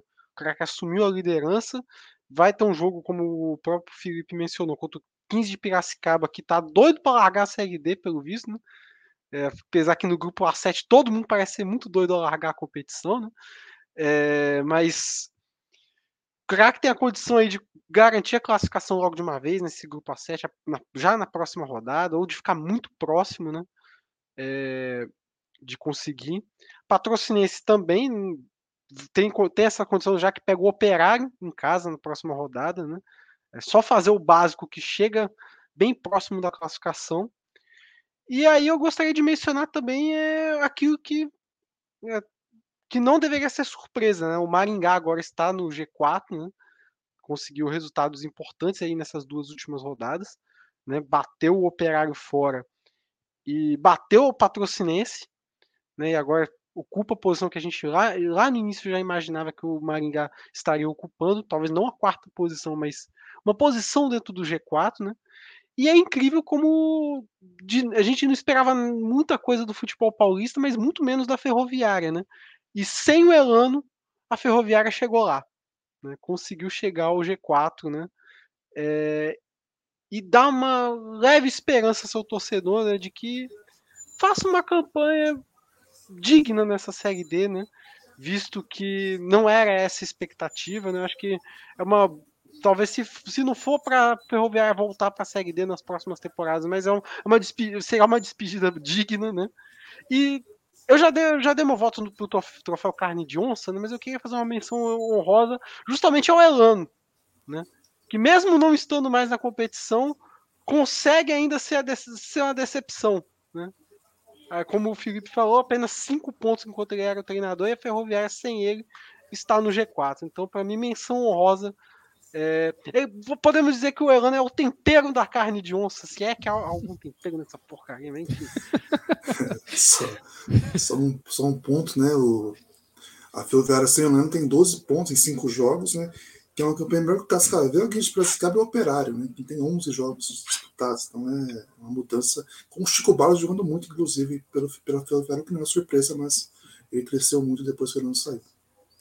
E uma última, mens... uma última menção ao Elano, né? Conheço gente aí que, que tem um pavor de ver o Elano treinando seu time, né? Não vou dizer que. É, o Elano pode entrar numa votação aí para ser o vencedor do troféu Carne de Onça do fim da primeira fase eleger aí uma galera para concorrer, ele certamente é um, um, forte candidato ao troféu Carne de Onça da primeira fase da Série D. Então vamos lá, partindo para o grupo A8, Ercílio Luiz 2, Concórdia 0. Foi o jogo que abriu a décima rodada. Camboriú e São Joséense empataram por 3 a 3 O Caxias bateu o Novo Hamburgo por 2 a 0 O Aimoré e Brasil de Pelotas ficaram no 1 a 1 A décima primeira rodada teve o Concórdia vencendo o São Joséense fora de casa por 1 a 0 Camboriú e Ercílio Luiz foi mais 1 a 1 na rodada. O Brasil de Pelotas voltou a vencer e fez 2 a 1 no Caxias. Finalmente saiu a primeira vitória do Novo Hamburgo na Série D e veio com estilo, com uma goleada por 4 a 1 sobre o Aimoré. O G4 do grupo A8 tem Ercílio Luiz com 22 pontos, Caxias e São José com 17 e o Camboriú com 15. Também com 15 temos o Concórdia, Brasil de Pelotas depois com 14, Aimoré com 10, Novo Hamburgo com 6, ainda segue na lanterna apesar da primeira vitória. Destaque aí também para o Brasil de Pelotas, que começou muito mal, mas assim como o Campinense segue perto aí de uma eliminação dos que foram rebaixados da Série C do ano passado, encontra-se fora do G4 da sua chave, é, com até tem chance de classificação, está perto, só um ponto atrás ali do quarto colocado, mas segue fora da zona de classificação. É, o Ercílio Luiz parece aí o mais distante desse pelotão de baixo, né? Pelotão de baixo, eu digo, do segundo ao, ao sexto, né? É, acho que é o, é o único que pode dizer, talvez, aí que está numa situação tranquila neste grupo, porque é, Caxias, São Joséense, Camboriú, Concorde, Brasil de Pelotas, é, eu até diria que sim, que Caxias e São Joséense, que pareciam que estavam um pouquinho mais distantes, começaram a se aproximar desse grupo de baixo já começam se ver em uma, uma situação de, de, de, ter uma classificação ameaçada, né? E pelo investimento, pelo, é, pela trajetória do Caxias em toda a Série D, sempre brigando por acesso, não era para o Caxias estar ocupando um, uma posição assim, não. Né? Podia, poderia estar muito bem em segundo, mas não com essa distância tão próxima, né? De ver mais, mais uma vez a sua classificação ameaçada. Né? Isso eu diria até que era no, por mais que, por mais até que eu falo que não deveria ser o normal, né? É uma situação até recorrente nos últimos anos de ver o Caxias é, perigando na primeira fase para depois chegar com um pouco mais de força no mata-mata, né? Mas não deveria ser assim, né? Não deveria ser assim a trajetória do Caxias em, em Série D, né? É uma equipe que tem sempre investimento mais pesado, né? Em relação aos outros do grupo A8, né? Tem, tem a tradição a seu favor, né? Tem sempre a, a, a, questão de sempre estar brigando lá por um acesso. Né? Então, acho que poderia convencer mais nessa sua trajetória na primeira fase. Já poderia começar a apresentar algo, algo a mais já desde, de, desde as primeiras rodadas, né? desde essa, desse primeiro momento aí da Série D. Né? Mas enfim, está a dois pontos aí do, do quinto colocado com é o Concórdia, né? O São que era a equipe paranaense que vinha fazendo a melhor campanha até então, acho que até continua sendo, né? Mas não com essa folga toda, visto que lá no grupo A7 o Maringá deu uma reagida, né? E visto que a sua campanha no grupo começa a ser marcada por uma, por uma oscilação, né? É, vem agora de uma derrota em casa, né? É, na 11 rodada, contra o Concórdia. Concórdia recuperando né, é, pontos perdidos ainda em rodadas anteriores e encostando agora no G4, né? Isso também na décima rodada, lembrando que o São Joséense empatou com o Camboriú, que é adversário direto também. Então, o São Joséense teve dois tropeços aí importantes e vai precisar recuperar pontos perdidos na próxima rodada diante do Ercílio Luiz, que tá caminhando uma classificação com certa tranquilidade e até de uma forma surpreendente, visto que você tem o Caxias no grupo, visto que tem um, um Brasil de Pelotas que deveria ter se reestruturado, não se reestruturou, mas segue aí na briga por classificação, né? É, mas, apesar de bem abaixo do esperado, né? Então assim, o grupo ficou bastante equilibrado de umas rodadas para cá. É, e até eu lembro que bem lá no início a gente não via dessa forma o grupo, né? Era um grupo que parecia que ia ter um G4 consolidado e agora não se tem mais, só o líder consolidado. Bom, essa oscilação do São Joséense virou demissão. Né? O José Roberto, que é o treinador da equipe, acabou sendo demitido da, da, da função. Agora o São Joséense vai atrás de um novo treinador, né? um time que vence a três rodadas. É, já tem uma sequência dessa anteriormente, mas era, era no começo, então meio que seguraram o José Roberto e agora a direção resolveu mudar, né? E o São Joséense é que ainda em pontos, né, a mesma pontuação que o Maringá tem, mas ainda pela. Maringá era esperado né, que estivesse G4, apesar de toda a dificuldade que teve agora essa primeira fase até então.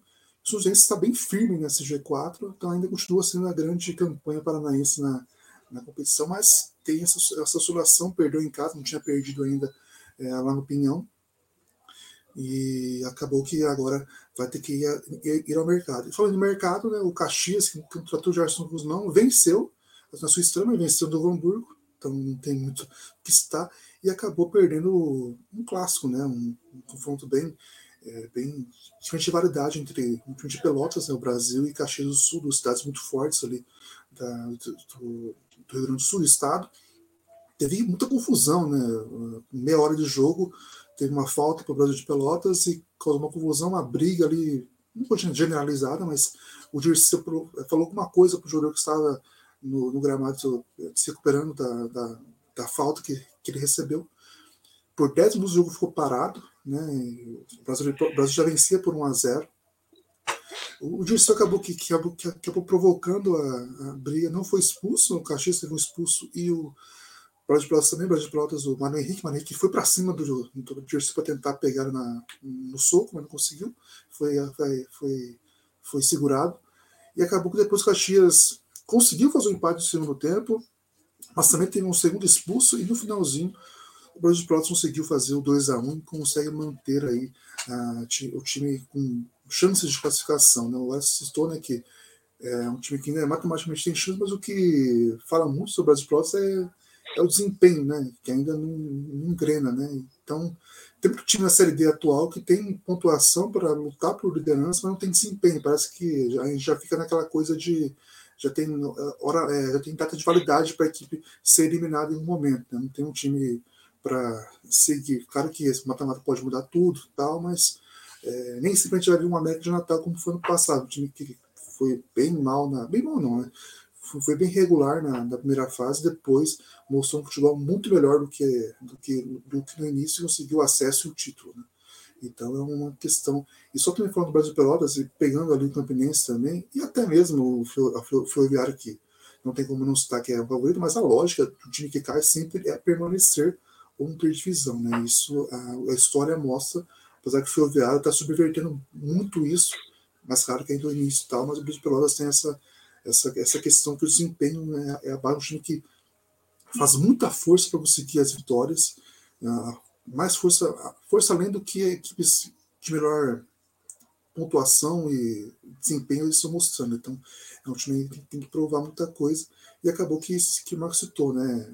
O Ercílio Lúcio conseguiu deslanchar, tá praticamente classificado para a próxima fase, né? Não tem muito não só, não só classificado, mas a liderança também está bem encaminhada, com cinco pontos de diferença para o Caxias e para o São Joséense. O Camboriú vem para de três empates, um time que não tinha empatado ainda, agora tem três empates seguidos, e o Novo Hamburgo conseguiu fazer um 4x1 para cima do Aimoré.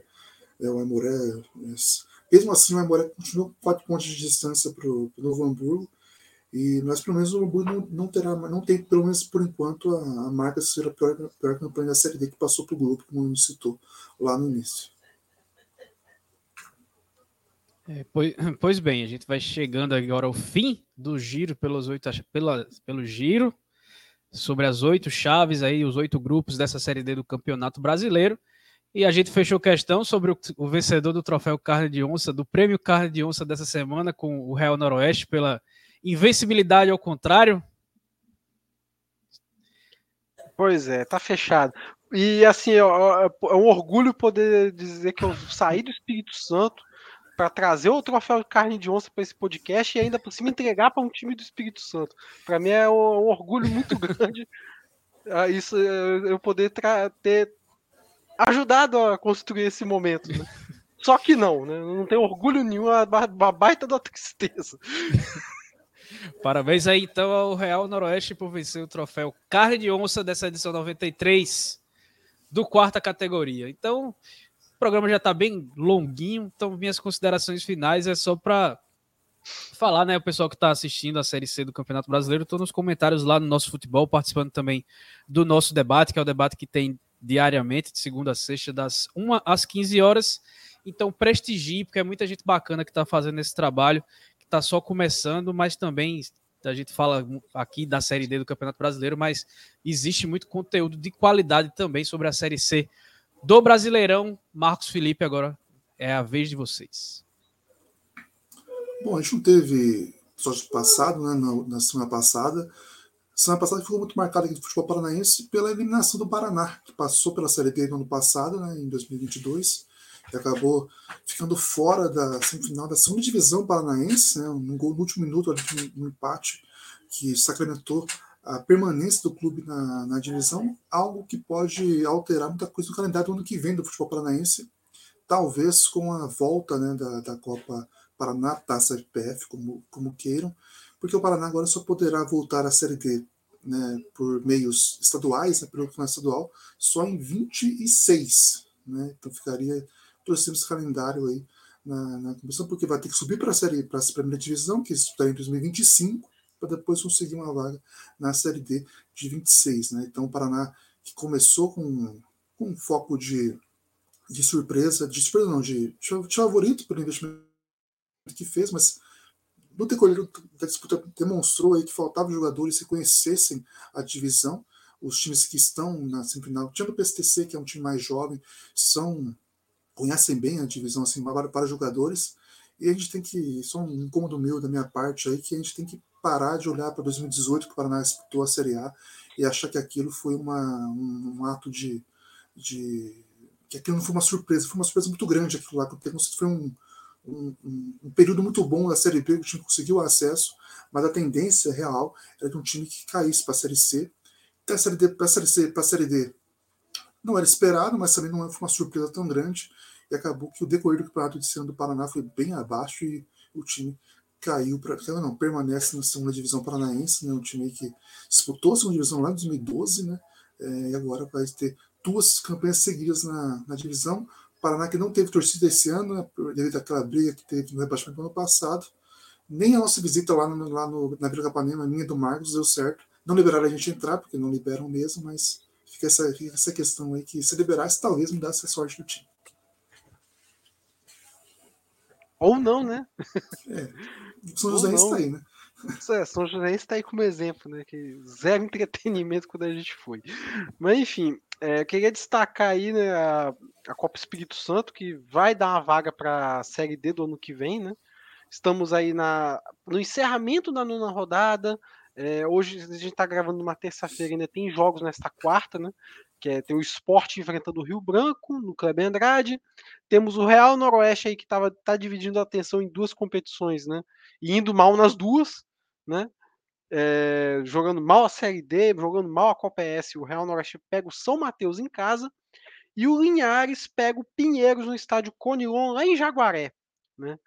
Confronto aí entre duas equipes que estão no G8, né? o por enquanto a classificação está com Nova Venécia na liderança, o Serra é o vice-líder, vem seguido por Porto Vitória, Rio Branco de Venda Nova, Rio Branco da Capital, o Capixaba, Pinheiros e Linhares. E fora do, G, do G8 está Gel em nono, é, o décimo é o Real Noroeste, décimo primeiro tem o Esporte e o Lanterna é o São Mateus. E aí fica a minha reflexão né, sobre esse fim de temporada melancólico para o futebol capixaba. Né? Apesar de que depois da Copa Espírito Santo ainda tem a Série B do estadual, né, para se acompanhar aqui no estado. Mas assim, você tem uma, Copa, uma Série D com Vitória e Real Noroeste mal. Você tem uma Copa Espírito Santo sem, des, sem a desportiva, com o Rio Branco fragilizado, apesar de estar ocupando ali o G8, né? Com Serra que disputa, mas por disputar, não, não, apesar de estar na vice-liderança, não, não, não tem um elenco montado para ser campeão, né? É um elenco montado para disputar a competição, né? E ver onde que vai, né? E aí você tem o Real Noroeste que, como eu falei, tá na Série D, mas não, mas tá mal. E aí teria a Copa S para talvez mostrar alguma coisa, não mostra nada também. E aí você tem o Porto Vitória, que é aquela incógnita, chega como favorito, mas ao mesmo tempo como incógnita. E o Nova Venécia liderando tranquilamente, mas com notícias até de que o investimento que tinha em outros momentos já não é mais o mesmo, né? Teve que ter, se adequar aos parâmetros de investimento do futebol capixaba, né? Que foi a notícia que pipocou aí no, nas rodas de conversa sobre o futebol daqui. Então, assim, bem desanimador o encerramento da temporada, que culmina hoje no fim deste episódio com o Real Noroeste recebendo o troféu carne de onça. Então, baita momento, assim, para não dizer o contrário. Pois bem, inicia... fechamos a edição 93 do quarta categoria, iniciando a era do dinizismo na seleção brasileira, pelo menos por um ano. O Fernando Diniz vai ser o comandante aí da seleção brasileira. O Reinaldo já falou que o Ancelotti chega para a Copa América, mas Acho que vai rolar muita água daqui até Tem o meio ver, do né? ano que vem. Oi? Tem tudo a ver os dois. Tudo, tudo, tudo ele, ele até na entrevista ele falou que, que são treinadores de características semelhantes. Beleza, tá bom. Nossa. Ele que entende de futebol, a gente não. Mas vamos lá. Encerrada a edição 93 de quarta categoria. Siga a gente nas redes sociais. Quem está no YouTube, lembre de se inscrever no canal e também de curtir o episódio. Quem está nos agregadores, compartilha aí com a galera. Então, valeu, um abraço, até a próxima.